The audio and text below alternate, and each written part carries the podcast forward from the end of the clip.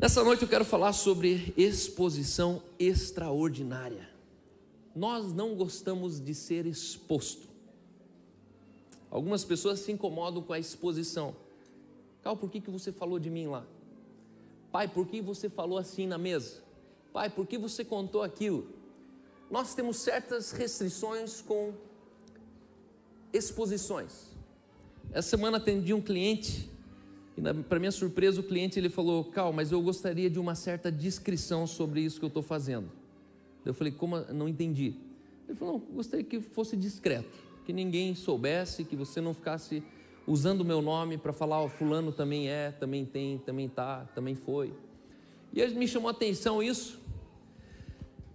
E aí outra pessoa conversou comigo e eu falei: Por que você sumiu da igreja? E aí essa pessoa falou: Porque tal dia você pregou e você expôs a tua esposa, eu não gostei daquilo. Por isso eu nunca mais voltei lá na igreja. Eu falei: Puxa, mas minha esposa em casa estava com a mãe dela e não achou ruim. Eu tá tudo bem com a minha esposa, mas está ruim com você. Se o problema era com a esposa. Isso me chamou a atenção, por quê? Porque isso é um sensor da sua vida. Nós temos sensores. De acordo com alguns assuntos, pessoas que passam por nós, esses sensores são ativados. Não, não gostei do jeito que você falou de mim. Para que falar assim de mim? Por que você precisou me citar lá?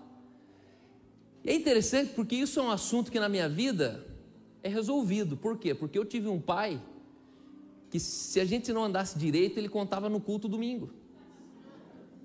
E aí nós não gostávamos disso, que o meu pai fazia isso, obviamente. Só que era interessante que meu pai nunca parou e contava os nossos podres, e falava que meu irmão mais velho tinha engravidado da namorada dele, contava os BO assim debaixo do lençol, trazia para o púlpito. E aí é o seguinte, né? Quando você está pregando, o microfone é uma arma. Quem está com o microfone está com a arma. Quem está sentado fica assim, ó. E agora? O que, que ele vai falar de mim? Anos mais tarde eu me flagrei fazendo isso. E aí eu comecei a entender e falar: Deus, eu devo falar ou não devo falar? Aí eu descobri que os maiores apóstolos da história, que são os caras mais celebrados, cheios de fãs, são os caras que menos falam alguma coisa de si, falam de alguma coisa de casa. E aí eu percebi que, na verdade, meu pai era diferente desses homens. Eu descobri que meu pai, a característica vulnerável do meu pai, trazia coragem suficiente para ele contar também das suas fraquezas dentro de casa. Porque a partir do momento que meu pai falava de um problema do filho com a igreja, ele naturalmente estava falando de uma incompetência dele com o filho. O problema do meu filho é um problema meu. Por quê? Porque o filho é meu. Se ele não existisse, não teria esse problema. Os problemas do seu filho é um problema seu. Assim, quando nós celebramos um pai, quando você vê uma atitude boa de um filho, Alguém hoje me lembrou aqui e falou assim: ontem a gente subiu a montanha, quando a gente desceu, chegou um pastel na mesa, o Taylor começou a comer esse pastel e virou para a pessoa do lado e falou: Você não quer um pouco do meu pastel? E as pessoas apontou ali. Ela falou: A generosidade que a gente vê em você não está só em você, ela é verdade na, na tua casa, nos seus filhos. E é interessante isso, por quê? Porque talvez meu pai não percebia, mas ele só estava reproduzindo ou tornando verdadeira a incompetência dele. Só que isso foi louvável da, da parte do meu pai, porque eu sou autêntico, porque eu tive um pai autêntico. Meu pai não cabia em certos ambientes, por quê? Porque ele não ia saber ser de mentira. E se você não sabe ser de mentira, você é inconveniente. E hoje eu quero falar sobre esse momento da tua vida onde você se sente inconveniente, onde na verdade você só estava apenas sendo verdadeiro. Se eu estar em um ambiente me torna inconveniente, significa que ou eu estou fazendo o que eu não deveria fazer, ou estou num lugar que eu não deveria estar. Como que é possível eu ser verdadeiro, convicto das decisões que eu tomo na minha vida e diante de uma circunstância eu ter que me envergonhar delas e talvez negligenciar que eu faço isso? Já viu o crente frango? É isso que ele faz. Ele é crente domingo, na segunda ninguém lembra, ninguém sabe, na faculdade, não, ele crente. Por quê? Porque ele teme a exposição, ele teme chegar na faculdade e ser inconveniente. Se ele pedir para conduzir uma oração, pessoal, gostaria de conduzir uma oração nesse momento. Ah, sou inconveniente. Não, inconveniente é você que não é crente. Inconveniente é você que não me respeita. Inconveniente é você que se incomoda com uma oração. Se você é ateu, apenas desconsidere que isso é verdade. Sabe, quem que é inconveniente com quem? Quem diz que alguém é inconveniente? Essa é a grande pergunta. Quem é alguém para dizer que você ou eu nós estamos sendo inconvenientes? E eu quero abrir o texto base em Mateus 5, 14. Se você trouxe a Bíblia, abra comigo como um bom crente, e se você não trouxe, acompanhe na tela. Por que é importante você abrir o seu texto? Porque à medida que você abre o seu texto, é à medida que você grifa ele, é à medida que você pega ele e joga no teu bloco de nota, organiza ele numa devocional durante a semana. Trabalhe esse texto no teu bolso. Porque só ver o texto te garante. Amanhã, amanhã cedo você não lembra que texto que era. Mas o fato de você trabalhar esse texto na mão, na Bíblia, no recorte e cola, quando você dá um copiar e colar, você lembra o endereço. Existem lugares que eu vou que eu falo assim, Mateus 766 que daí é Mateus 7,66, porque Mateus 76 não tem, né? Então é 7,66. Aí você fala assim, deixa eu abrir aqui para vocês, Mateus 7,66. Eu nem lembro o que estava escrito lá, só que eu lembro que é uma coisa boa. E aí a pessoa fala, Cal, tem uma palavrinha? Tenho. Daí eu já abro ali Mateus 7,66, 7, um exemplo, né? Pode ser 7,24, 724. E aí você tem algo de si para dar. Você agrega valor, você tem uma coisa boa para contar. O valor fundamental nessa noite é que eu quero falar sobre uma vida na luz ou uma vida de luz. Somos iluminados ou nós iluminamos? A vida na luz ou uma vida de luz? Então vamos lá para Mateus 5,14. O texto diz: Vós sois a luz do mundo. Não se pode esconder a cidade edificada sobre um monte, nem se acende uma candeia para colocá-la debaixo do alqueire, mas no velador, e alumia a todos os que se encontram na casa. Mas alumia a todos que se encontram na casa. Assim, desta forma, desse mesmo jeito, nessa condição, dessa perspectiva, assim brilhe também a vossa luz diante dos homens, para que vejam as vossas boas obras e glorifiquem a vosso Pai que está nos céus. Olha que interessante esse texto. Jesus ele começa falando: Vós sois a. Ele não está falando que você é iluminado, ele está falando que você é quem ilumina. Nossa, que homem iluminado. Não, não, eu não sou iluminado. Iluminado está sendo você que identificou eu. Nossa, Cal, como você é iluminado? Não, não, quem foi iluminado foi você agora. Eu sou a própria luz na sua vida. Você já imaginou você falando assim? Não, não, eu sou a luz, eu sou a luz da sua vida. Perto de mim você enxerga o que você não via. E ele diz: Não se pode esconder uma cidade edificada sobre um monte. Esse texto aqui sempre me provocou, porque quem me conhece sabe que eu sou meio extravagante em algumas coisas. Cal, você não precisava ter contado no Lidera que você ganhou uma, uma moto. Calma, você não precisava mostrar que o teu relógio era não sei de onde. Calma, você não precisava mostrar o teu carro. Mas você não precisava mostrar a tua casa. E daí eu me pergunto, mas é errado eu ter a casa que eu tenho? Mas é errado o relógio que eu tenho? Não, mas é que quem não tem vai se ofender. Não, daí é o problema dele. Eu não posso contra a ofensa.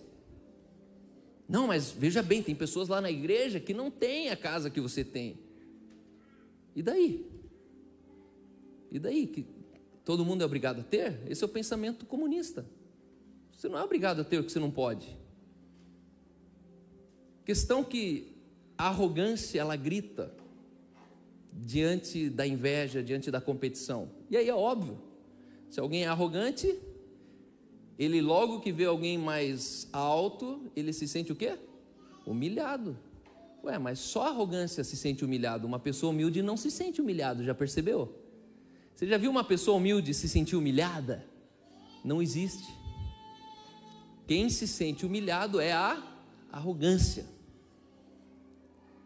E é interessante isso por quê? Porque esse texto está falando justamente isso. Ei, para de tentar fazer de conta que você não tem obras. Para de tentar ser discreto naquilo que você deveria apenas deixar escancarado. Qual que escancarado o quê, Cal? A cidade iluminada sobre o monte. Você consegue imaginar? Na Alemanha isso é muito comum. A Alemanha ela, ela cresce horizontalmente, então tem contenção de população.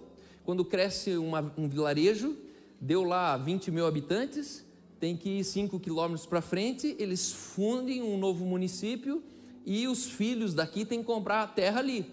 E aí começa toda uma construção nova ali. Então você vai de cidade a cidade, a Alemanha inteira, ela é bonita justamente por isso, vilarejos. Aí terminou o vilarejo 30 por hora. De repente aparece ali velocidade livre. Velocidade livre, tipo aquelas ruas ali de, de Vitimarsum, quando você sai do Recanto dos Papagaios e entra para Vitimarsum, às vezes tem uma rua rural daquelas com velocidade livre. Você fala, nossa, mas eu estou no meio do nada e, e, pode tanto que quiser? Pode o tanto que quiser. Chega num vilarejo, 30 por hora de novo. Aí eles passam a 30 por hora no meio do vilarejo. E aí você vai entre as montanhas e de repente você está no meio de uma cidade e você olha lá para trás e vê exatamente as cidades iluminadas sobre o monte. Não se pode esconder uma cidade iluminada sobre os montes. E aí ele diz assim: ninguém pegue um, um lampião para colocar embaixo. O lampião existe para ser colocado no lugar mais? Para quê? Para que o raio do lampião ilumine o lugar mais longe. E aí a Bíblia está dizendo que você é o lampião, que você não é o lugar mais longe. E aí a religião ensinou a gente descer, mas Jesus está falando com essa palavra que é necessário se subir. Jesus está falando, ei, estejam prontos para serem expostos a um lugar mais alto, onde todo mundo vai olhar para você. Isso me lembra um dia um empresário aqui da igreja que ele falou assim: Cal, eu, eu, eu não quero que ninguém seja igual a mim. Eu não quero ser base para ninguém. Eu não quero ser exemplo de nada. Eu, eu ri dele, que ele é um grande amigo pessoal meu. Falei: não, você já é exemplo. Sendo desse jeito, você já está sendo exemplo para alguém. Você vai reproduzir um monte de gente assim. Se alguém te encontrar assim, alguém vai pensar: ah, também quero ser assim, não quero ser exemplo para ninguém. Só que não tem essa opção, socialmente falando, não quero ser exemplo para ninguém. Não, você já é exemplo. Você já é um exemplo para alguém. E aí no 16 ele diz: Assim brilhe também a vossa luz diante dos homens. Assim brilha o quê? Você é a luz ou você é o homem sendo iluminado? O mesmo versículo em Mateus 16, ele diz que a vossa luz brilhe diante dos homens para que vejam a vossa excelência moral e as, vós, e as vossas obras louváveis, nobres e boas, e reconheçam e honrem e louvem e glorifiquem o vosso Pai Celestial. Que a vossa luz, ela brilhe diante dos homens a ponto que eles vejam a excelência moral e as obras louváveis Irmão, assume aquilo que você tem de desejo. Cal, eu quero ser famoso, então assuma ser famoso. Só que seja um famoso que ilumine as obras dos outros. Não, eu quero ser um grande pregador, Cal. É interessante que as pessoas lidam com a falsa modéstia. Porque eu quero tanto que o outro tem, que quando alguém tenta ver o que eu sou, eu falo: não, não, não sou. Não, mas Claro que você é. Você tem. Sabe o cara milionário que não quer que ninguém saiba que ele é milionário? Isso é hipocrisia ou não é? Se eu sou pobre e tento ser milionário, o que, que é isso? Hipocrisia. Se eu sou milionário e tento me passar por pobre, o que, que é isso? Hipocrisia. Eu percebo que as pessoas elas têm inverso. Publicamente elas são uma coisa, intimamente elas são outra coisa. Só que isso para o bom, eu estou querendo hoje trazer você perspectiva boa. A religião sempre fala da perspectiva ruim, né? Ó, oh, você pensa que é isso, que é aquilo? Não, não, você é um vermezinho. Lembra que você é um caído. Lembra que você matou Jesus. Lembra que você, dentro de você, não habita nada de bom. Hoje eu quero falar o contrário. Pare de fazer de conta que você não é bom. E comece a assumir o bom que está em você. Jesus em você, ele te faz bom. Jesus em você, ele te faz moralmente correto. Ele te faz moralmente nobre. Jesus em você torna as suas obras louváveis. E não importa se você tem uma empresa desse tamanho, se você tem uma empresa enorme. As pessoas precisam olhar e falar e ver atributos de Deus na sua vida. Essa semana a televisão foi lá na minha mini fazenda. E aí chegou, fez toda uma. gravou ponto por ponto lá. Só que foi interessante que de um lado estava a Maiara, do outro lado estava o PG, do outro lado estava a Ju, o seu Altair, o Taylor, o Calvin. No final de toda a reportagem, a repórter chegou na porta do carro na hora de ir embora e falou assim: deu para perceber que tem uma pessoa maior por trás de tudo isso aqui. E eu ri para ela. Porque ela estava mais impressionada com o valor do que com o negócio. Ela estava mais impressionada com, com, com que, que, história é essa de Bible College? Gap Year? Aí a Maia assim, eu era lá de Florianópolis. Não acreditava em família, agora estou aqui. Aí o PG do outro lado falando arrastado em cearense. É. Vim do Ceará, sim. Estou morando aqui, estou pensando ficar para cá. E aí ela olhou e falou: Meu, é, a gente devia fazer uma matéria lá. Isso, isso existe aqui? Porque alguém viu virtude, alguém viu Jesus, alguém viu vida, alguém viu que, que existe um mundo atrás do que só ganhar dinheiro e. Não, existe mais. Ela foi igreja do cinema, como assim? Aí hoje pus uma foto, a gente indo para o culto, ela comentou embaixo, que família linda. Uma repórter lá. O mundo dela é só televisão. Ela viu Jesus, ela viu que existe um caminho mais excelente, que existe um evangelho que não é só conversa. João 9,5 diz: Enquanto eu estou no mundo, enquanto estou no mundo, eu sou a luz do mundo. Jesus ele está falando, eu sou a luz do mundo. Eu te pergunto hoje, você está na luz ou você é a luz? É duas dimensões de vida. Quem está na luz corre o risco de sair dela. Quem é a própria luz, ou está aceso ou está apagado. Entenda, você é aquele que revela a corrupção, mas também revela o louvor, a virtude das pessoas à sua volta. Uma das coisas que eu propus na minha vida é que duas coisas têm que gritar dentro das pessoas que me escutam. Primeiro, o pecado que está dentro delas. Segundo, a pobreza que está dentro delas. Pessoas que me escutam têm duas coisas que têm que gemer dentro delas. Se tem pecado, eles têm que me odiar.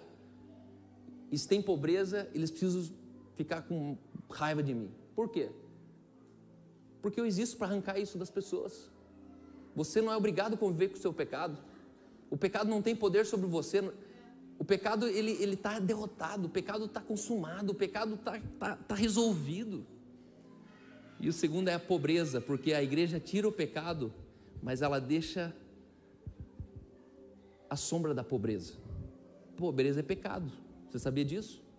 Pobreza é um problema de arrependimento. O pobre devia se arrepender, ó, se arrependa dessa pobreza. Você não é obrigado a viver a pobreza. Calma, mas o que é pobreza? Pobreza é você achar que quem tem menos dinheiro é pobre e quem tem mais dinheiro é rico. Isso é pobreza. Pobreza é a nossa incapacidade de entender que não tem nada a ver com dinheiro a nossa pobreza. Pobreza é de onde sai toda a origem de competição, de inveja, de falatório, de, de crítica, de orgulho, de resistência, de. E Jesus está falando aí: brilhe a vossa luz diante dos homens e eu gosto do texto que ele diz assim: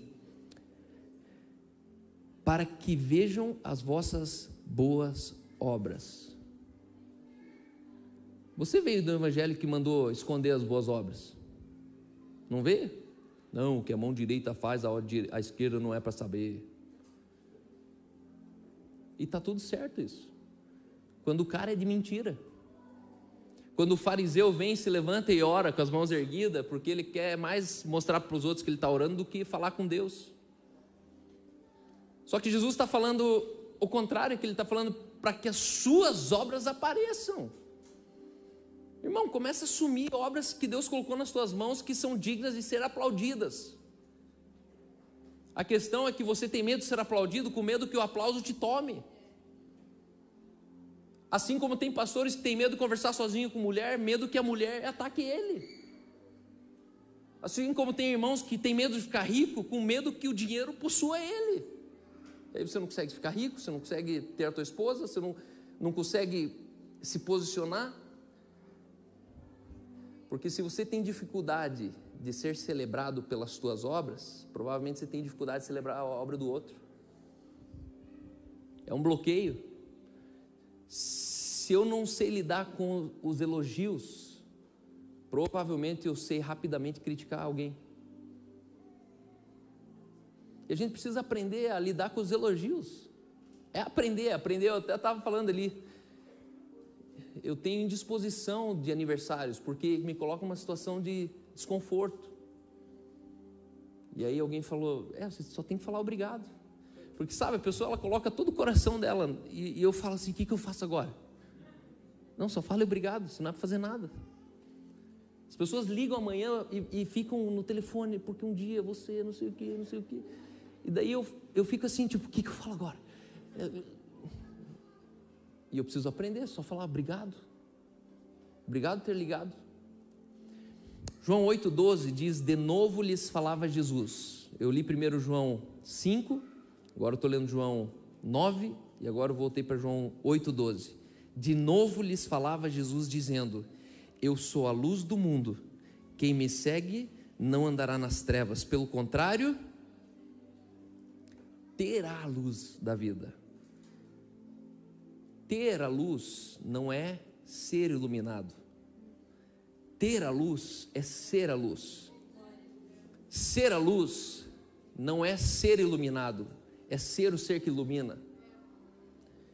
E aqui eu quero falar sobre o paradoxo entre ganhar e perder a vida. Jesus ele disse: aquele que quiser salvar sua vida, perdê-la. Mas aquele que por amor a mim perder a sua vida, achá-la. O caminho de Jesus é a exposição. Você nunca mais vai ter uma vida privada. Como assim, Cal? Eu quero respeito. Eu não gosto de ser invasivo. Eu não gosto que qualquer um acesse meu Instagram. Eu não gosto, eu não gosto. Irmão, se você não gosta, se arrependa, se converta. Na Alemanha é impressionante. As pessoas têm medo da rede social. Você sabia? Os meus familiares, eles têm o nome invertido na rede social. Tipo, Cal seria lá, lá R A K, Larca. Você entra lá, os nomes assim, Larca. Daí você lê de trás para frente é o nome do cara. Aí eu falo, mas por quê? Não, imagine, qualquer pessoa vai saber tudo o que está fazendo. E eu pergunto, mas qual que é o problema de saber tudo o que está fazendo? Não, vou saber até onde você mora. Mas qual o problema saber onde você mora? Não, mas vai que você está viajando e alguém entra lá e rouba a sua esposa. E de repente a gente começa a parar de viver, porque na verdade a gente está mais preocupado com o que o outro está pensando do que aquilo que eu, eu deveria realmente dizer. Não, eu moro em tal lugar, minha esposa está lá, eu sou suscetível ao assalto. Só que a questão é que esse texto ele diz: aquele que por amor a mim perder a sua vida. É possível você perder a vida sem ser amor por Jesus. E quando você perde a vida por amor, sem amor a Jesus, ele não se responsabiliza. A apólice do seguro não cobre os seus prejuízos. Existe uma apólice de seguro que quando eu perco a vida por amor a ele, qualquer prejuízo ele diz: pode deixar comigo que eu cubro. É o emprego que você vai perder? Eu cubro o teu emprego. É o namorado que você vai perder porque ele está querendo fazer o que ele não devia fazer com você? Eu cubro esse namorado. E aí hoje eu quero te empurrar, meu irmão, para a vitrine. Saia do estoque, saia da prateleira, pare de viver escondido, pare de tentar ser discreto como os mundanos são. Eu tenho dificuldade de irmão que ele fica conjecturando e de repente ela anuncia, viu, Cal, estamos indo morar lá não sei onde. Eu falo, como assim?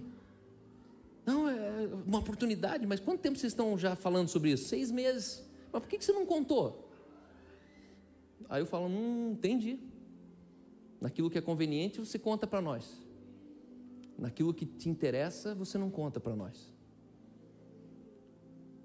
E eu sou um boca aberta, porque é o seguinte, irmão, se eu não posso falar adiante, nem fale para mim.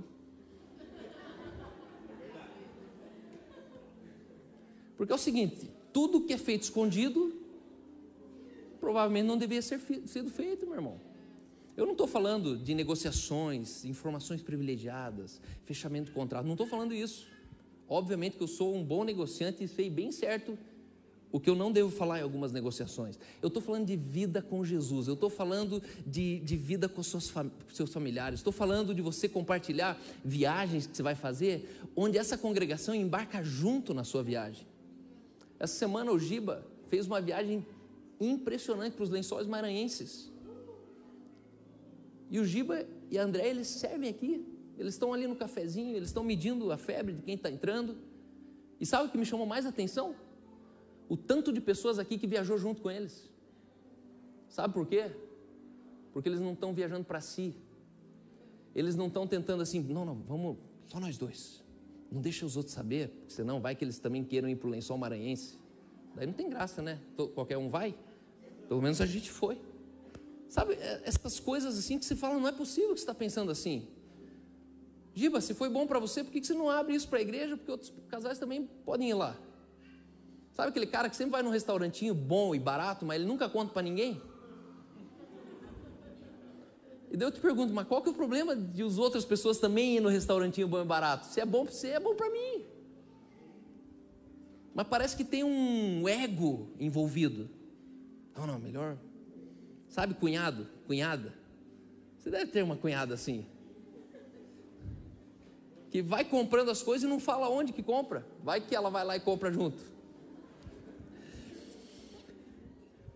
E aqui eu quero dizer, em primeiro lugar, a vida meia luz, cheia de suspense, é uma vida egoísta. Meu irmão, pare dessa vida cheia de suspense. Não, não, estou vendo com minha esposa. Ah, vocês estão se mudando? Não, não, a gente só estava vendo, tal, tal. Não, vocês estavam se mudando. Vocês estavam vendo casa em Orlando. Vocês estavam, mas por que vocês não falam? Quando é para curtir, as pessoas elas não medem o horário que é para a gente ir lá ajudar elas. Mas quando é para aproveitar, ela fala, não fale para ninguém. E a gente precisa aprender a se alegrar com os que se alegram. Chorar com os que choram, qualquer homem sem Deus consegue fazer. Mas se alegrar com os que se alegram é uma virtude de um corpo de Cristo, que celebra o outro, que percebe feitos de Deus na família alheia. É maravilhoso isso. Segundo lugar, essa vida no suspense é uma prisão de reputação. As pessoas elas estão preocupadas demasiado o que estão pensando de mim. Irmão, pegue isso e quebre antes que as pessoas usem contra você. A gente cantava uma música na juventude e mal sabe os caras que fizeram a gente cantar que a gente levou isso a sério. Pode me chamar de maluco, maluco. Pode me chamar de pirado, pirado. Pode me chamar de desequilibrado. Aí quando se realmente vira isso, ele fala, viu, isso aí ó, não é de Deus. Onde já se viu ficar de boné? Viu, isso aí ó, mundanismo. Ué cara, mas gente, você que colocou pra gente cantar essa música. E aí o dia que te chamarem de maluco, de pirado, de desequilibrado,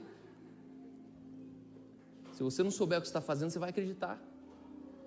E de repente, no momento mais alto que Deus te levou lá em cima, você deixa um pastorzinho puxar e te colocar para baixo de novo. Você deixa um marido te puxar para baixo de novo. Você deixa um filho te puxar. Irmão, quebre a tua reputação hoje. Quebre a tua reputação. Reputação é o que os outros sabem de você, integridade é o que Deus sabe a seu respeito. Abandone a reputação, meu irmão. Você vai ser refém das pessoas a vida inteira enquanto você zelar pela reputação. Por isso que você tem medo de ser exposto, porque a reputação está acima da sua coragem de brilhar diante dos homens. Zaqueu chegou, o jovem rico chegou diante de Jesus sendo jovem rico. Bom mestre, o que eu posso fazer para ser salvo? Ó, oh, vai lá, cumpre os mandamentos. Não, já faço. Então, agora faz o seguinte: vende tudo, dá para alguém lá, para o Legião da Boa Vontade, e vem e me segue. Esse cara era bem falado ou mal falado? Muito provavelmente era um dos caras top daquela cidade, pagador de impostos, porque ele está falando, eu sou tudo isso aqui, ó, que a cartilha diz que eu sou. Ele era bem quisto, devia ter muitos amigos, e ele entra na presença de Jesus com reputação, mas ele sai da presença de Jesus sem integridade. Enquanto o Zaqueu era o safado do partido, para não falar o nome do partido. Era tão jaguara que tinha que subir na árvore para não darem na orelha dele: Ô, o que você está fazendo aqui, seu, seu picareta? Vindo no culto aqui? Seu bandido, assassino, tirano, manipulador. Imagine hoje um político safado, aquele safado mesmo, matador, entra aqui no culto e ocupa a cadeira. Metade já sendo do outro lado. Não acredito que o Lula está aí. brincadeira, brincadeira.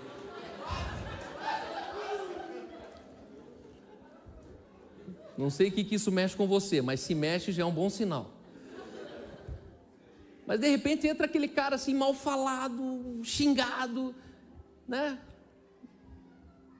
E aí o cara termina, reputação zero, mas a integridade leva Jesus para casa. Ele termina com Jesus na casa dele. E eu te pergunto, quanto mal falaram de Jesus naquele dia? Você viu? Cal tá andando com o Lula aí. Tirou até uma selfie. Não, e outra, foi lá no sítio em Atibaia. Cal apareceu no sítio em Atibaia com, com Lula.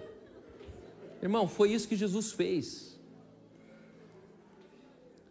Porque no reino de Deus, a reputação não importa mais.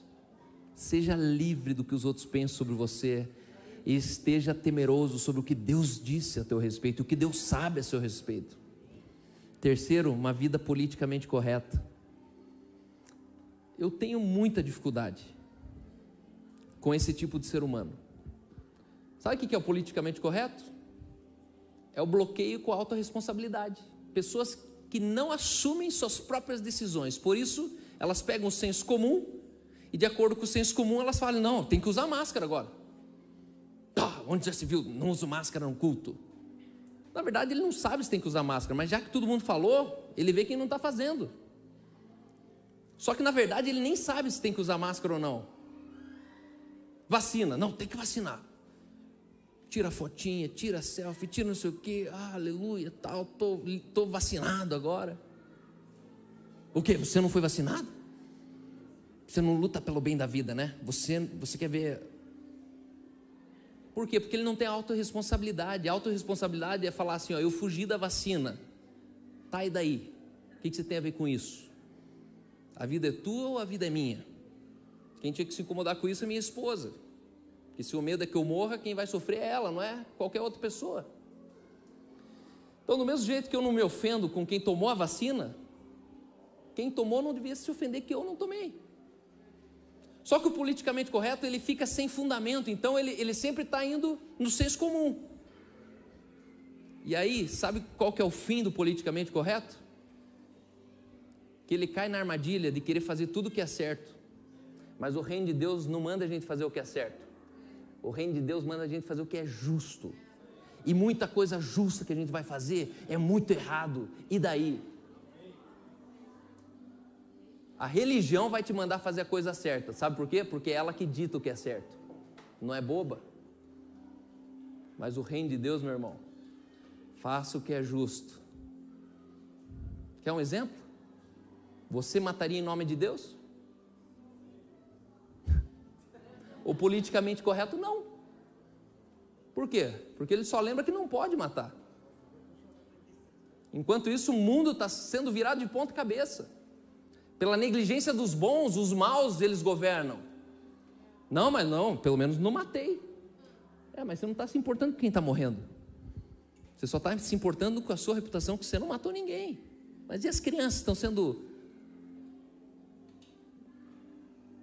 Estão sendo arrancados com os órgãos, vendidos os olhos. E aí, como é que fica? É o paradoxo. E eu gosto da Bíblia. Porque toda desobediência civil de um homem de Deus foi seguida de milagre.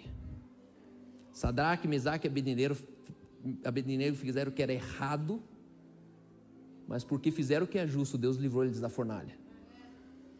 Daniel fez o que era errado, mas porque era um homem justo, fechou a boca dos leões. Irmão, a tua integridade fecha a boca de leões, a tua integridade faz falhar a bala na agulha. E eu tive o pai assim, na favela de Ponta Grossa, o marginal entrou dentro da casa do meu pai, puxou a arma e quando ele foi atirar, falhou a bala e ele saiu correndo. Meu pai. Não foi a história lá de Hudson Taylor, George Miller, na China. Foi aqui na favela Ponta Grossa. Quanto mais você quiser guardar a sua vida, meu irmão, mais rápido você está correndo para a morte. Guarda essa. Quanto mais você quiser guardar a sua vida, mais risco de vida você está correndo. Então, benefícios de uma vida de exposição. Tem um terreno aqui perto que eu passo faz uns quatro anos. E me chama muita atenção de uma placa que está escrito: Este terreno não está à venda. Conhece o lugar? Na frente da Talken ali. Alguém já viu esse lugar? Um terreno bem grande. Esse terreno não está à venda. Aí eu, eu, ficava, eu fiquei pensando né, nessa mensagem me levou nesse terreno. Por que esse homem precisou escrever aquilo? Porque a exposição gerou tanto interesse a ponto do cara cansar de atender o telefone. Ele já mete ali e fala: não está vendo. Primeiro benefício da exposição: vão saber que o terreno tem dono. Quanto mais você for exposto, meu irmão, mais as pessoas vão saber quem é Deus na sua casa, Deus na sua vida. Por isso você não pode ter uma vida cinza, uma vida medíocre, uma vida que é mais um. É evangélico família do evangélico. O pai era pastor, tá, mas e ele era o quê? Não, ele não era nada mesmo, trabalhava ali na, na mecânica, não sei da onde. Tá, mas e nada? Não, não, morreu cedo. A vida em exposição é você entender que você está em exposição, mas não está à venda. Qual que é o nosso medo da exposição? Que alguém vai querer te comprar. E aí você não tem cueca para falar assim: eu não estou à venda. A vida em exposição é você ser um profissional tão incrível que uma empresa ela vai querer te comprar com toda a quantia de dinheiro. E você vai ficar na vitrine, porque você fala assim: eu estou exposto, mas não estou à venda. O seu dinheiro não me compra. Segundo, benefício da vida em exposição é que você vai descobrir quem quer comprar o terreno. Quando você tem uma vida em exposição, você vai perceber a necessidade das pessoas. Só procura um terreno quem está precisando de um. E aí você vai dizer: ei, esse terreno não está à venda, mas eu sei quem tem um terreno à venda. Eu sei como você pode ter um terreno como eu. Vamos providenciar um. Né? Ontem, hoje de manhã, É a pegadinha da mesa. Ou as garrafas, né? Podia fazer uma garrafa triangular com a base mais larga, né? Subindo. Mas. É. Ou pôr um copo aqui para nós. A vida em exposição, você percebe quem está procurando, procurando aquilo que você tem. Aí eu te pergunto: se alguém procura o que você tem, você precisa evangelizar quem? Acabou com essa história de vamos evangelizar a cidade. Irmão, se a tua vida, se ninguém quer ter a vida que você tem, se envergonhe dela. Ah, não, ninguém quer o casamento que eu tenho. Não, ninguém quer morar onde eu moro. Não, ninguém quer ter o carro que eu tenho. Não, ixi, meus filhos, ter os filhos que eu tenho, meus filhos são satanás. Ninguém ia querer ter essas crianças em casa. Tem alguma coisa muito errado com você. Entenda, uma, uma, uma vida funcional em terra de cego, quem tem olho é? Irmão, se você tiver uma vida no mínimo funcional, você é rei nessa terra. Se você conseguir ser marido de uma só mulher e ser um pai presente na vida dos seus filhos, você está à frente da metade da população mundial. Entenda, se a sua vida não inspirar alguém no reino de Deus, por favor, não pregue o Evangelho. Você vai ser um representante da religião na terra. Terceiro, o benefício da exposição é que você sempre vai estar onde deve e não apenas onde gostaria de estar. Um dos maiores mistérios que eu tenho na vida é que muito cedo eu aprendi que assim como uma assim como o vento, aquele que é nascido do espírito é como o vento Ninguém sabe de onde vem, nem para onde vai. Hoje eu quero que você saia daqui nessa noite, entrando nesse lugar em Deus.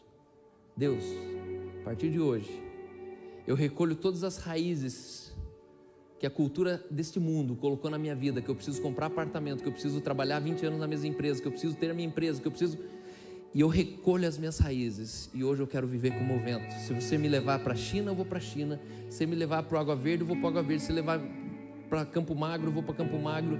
Eu estou à tua disposição, Jesus. Aonde você me levar nesse mundo, entenda, tão rápido que Deus te leva, tão rápido Ele pode te trazer de volta. Pare de perder o medo que você tem que ir num lugar que você não vai ter direito à volta. Entre nesse lugar dizendo: Deus, existe uma vida mais excelente do que só ir para o trabalho, voltar e dormir final de semana.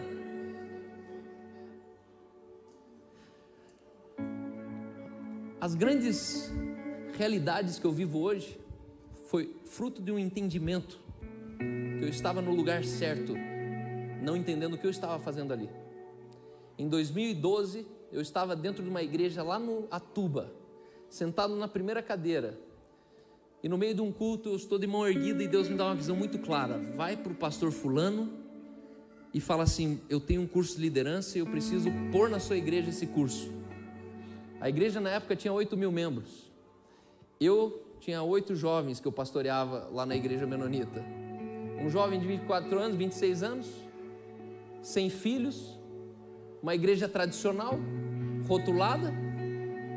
E eu fui até esse pastor, falei, pastor, sua igreja é muito boa em salvar vidas, mas tem bastante falhas de formar líderes. Posso te ajudar nisso? E com toda aquela humildade o pastor diz: Pode? Como que faz? Não, eu gostaria de dar aula aqui toda quarta noite nessa igreja. Daí ele falou: E quanto você vai cobrar? Eu falei: Não, é de graça. Ele falou: Não, de graça não. O que é de graça não tem valor. Põe preço nisso. Eu pus o preço. Minha primeira turma veio 60 pessoas, todos os presbíteros, diáconos daquela igreja, os filhos dos pastores. Por dois anos eu passei dando treinamento de liderança em uma igreja de 8 mil pessoas, sendo membro e pastor de uma igreja de 120 pessoas. E o pastor ministério de ensino daquela igreja olhou e falou: Por onde que esse curso entrou nessa igreja? Esse curso entrou por uma voz que ouviu uma voz lá numa igreja no Tarumã e que deu o nome de um pastor e que me deu a ousadia de chegar até esse pastor e esse pastor falar: Pode, porque o pastor sabia que precisava. Irmãos, atrás de cada nova, novo entendimento está escondido uma nova realidade. Entenda que se você estiver numa floresta, provavelmente você vai ser inspirado a insights relativos à natureza. Se você fizer uma visita técnica dentro do boticário, ver como que é o processo, como que foi a história, que o, o como é que é o nome do dono lá? O, o, o Miguel, o senhor Miguel começou você vai sair dali pensando em negócios. Se você for dentro de uma academia, Você vai sair dali pensando em dieta. O ambiente que você de, decide estar influencia diretamente nos insights que você não tem. E às vezes eu percebo as pessoas tão preocupadas querendo ir num lugar que elas gostariam de estar e esquecem a voz dizendo onde elas deveriam estar. E hoje eu quero dizer, a vida em exposição é você entender que você não manda mais no teu dia a dia. E se é para eu estar num chá de bebê, lá vai estar eu sentado, pastor da igreja no chá de bebê. Se é para eu ir num aniversário do pastor lá, não sei da onde, eu vou no aniversário. Sabe lugares aleatórios? Que a pessoa fala, você aqui? E você ri e fala, é, nem eu sabia. Aprove o Senhor está aqui. Comece a, a, ouvir uma voz dentro de você dizendo o que fazer, porque você vai colher lugares a mini fazenda, eu entrei dentro de uma cafeteria para tomar café.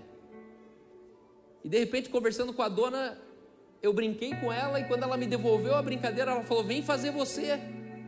E eu fui para casa com "Vem você". Eu falei: "Por que não?". Voltei lá e fiz uma uma mini fazenda. Hoje passo milhares de pessoas todos os, todos os meses naquela mini fazenda, porque eu estava no lugar certo, escutando a coisa certa o mundo daria milhares e milhões de reais para escutar um insight que muda uma cidade. E esse insight está dentro de você, o nome dele é Espírito Santo. Estude menos, irmão. Estuda, estuda estudar coisa para burro, guarde isso. O burro não sabe, então ele estuda. Mas você tem um espírito dentro de você que te guia em toda a verdade, uma enciclopédia. Essa palavra que está dentro de você. Calma, então por que teus filhos estudam? Porque eles não estudam, eles estão sendo ensinados. Estudar é a habilidade de você decorar alguma coisa para o vestibular. Isso é medíocre. A base de ensino num submundo é decoreba. A, a, a fórmula de Bhaskara você usa onde? Duvido que você não decorou. Seno, cosseno, triceno, não sei o quê. E a gente fica ali. E aí é uma coisa meio polêmica, mas irmão, quem sabe não precisa estudar, já percebeu? Sabe aquele cara na prova, que ele sempre tirava tudo azul, mas jogava truco sempre no intervalo? Por quê? Porque ele aprendia, quem aprende não estuda. Uma vez que eu aprendo, eu não estudo. Por quê? Porque se eu não aprendo, eu preciso estudar. Então, estudar é decorar. Então, eu, eu tento decorar para fazer de conta que eu sei. Aí, quando dá o branco, você fala, ai, não lembro. Aí ferrou. Lembra que eu falei que existem três níveis: a informação, o entendimento e a sabedoria. A informação é você ouvir, o entendimento é você processar e entender, e a sabedoria é a tua dimensão da aplicabilidade daquilo que você aprendeu. As pessoas estão querendo se encher de informação, informação, informação, informação, e sem o espírito da revelação você não entende nada. Você decora, decora, decora, passa na prova e nunca mais lembra daquilo. E aí você subestima um espírito de sabedoria que está dentro de você e que te faz você ter resultados incríveis só tendo estudado a metade daqueles que são estudiosos.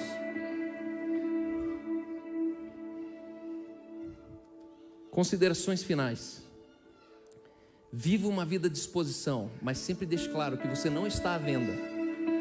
O dinheiro vai querer te comprar, a fama vai querer te comprar, uma grande empresa vai querer te contratar, a outra igreja vai querer te dar um cargo, mas entenda, a ousadia que você teve para ser ousado é a segurança que você precisa ter na sua vida para dizer que eu não estou à venda. Se Deus me disser, eu faço, se Ele não me disser, eu não vou fazer.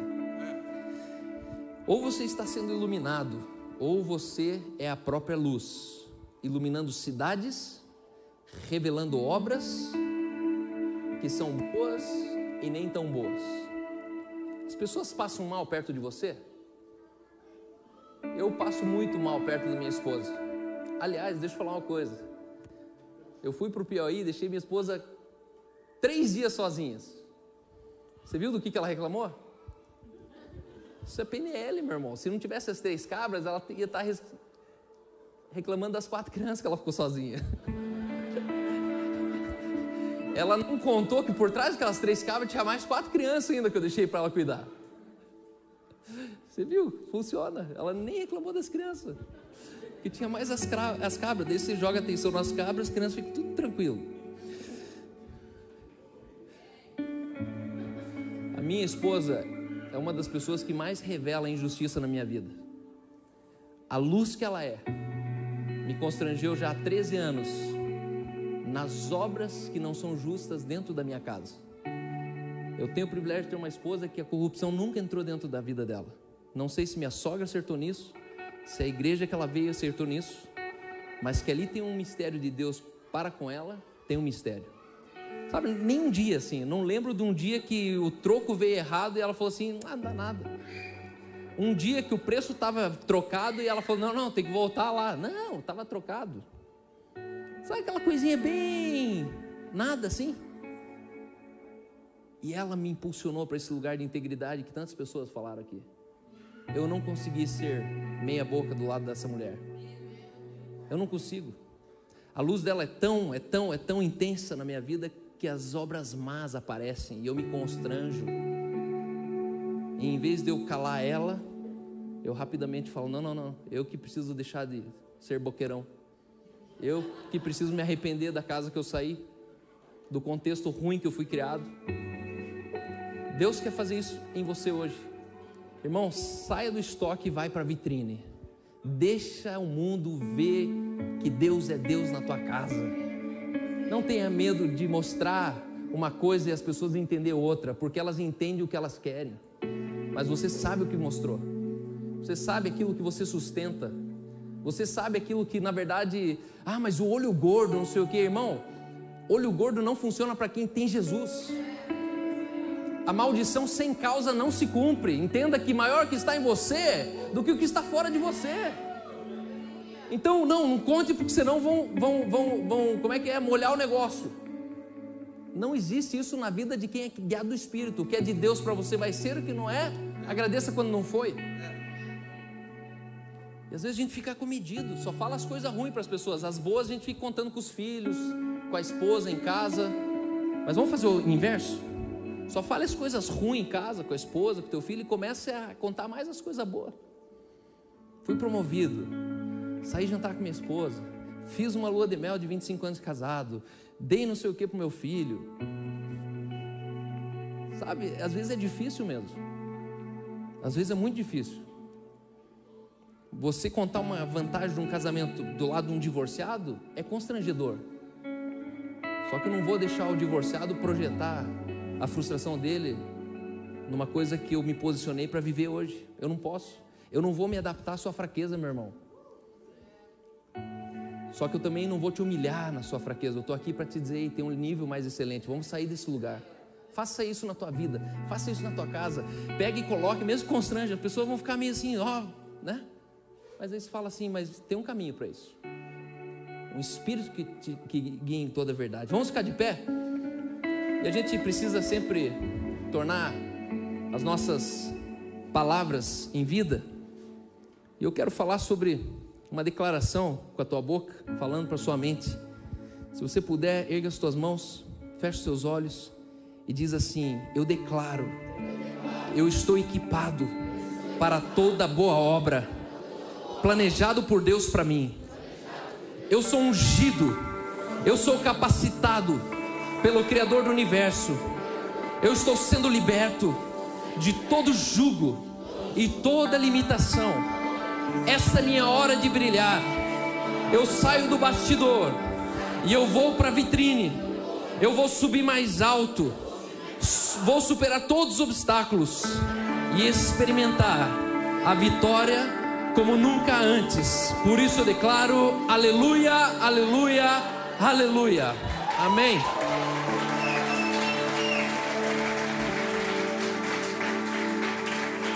Deus pode tomar o que foi mal, o que foi para o teu mal, Deus pode tomar hoje e transformar e usar para o teu favor. Tudo que te foi mal até hoje, Deus ele vai pegar e vai usar isso para o teu favor. Em nome de Jesus. Amém. Obrigado.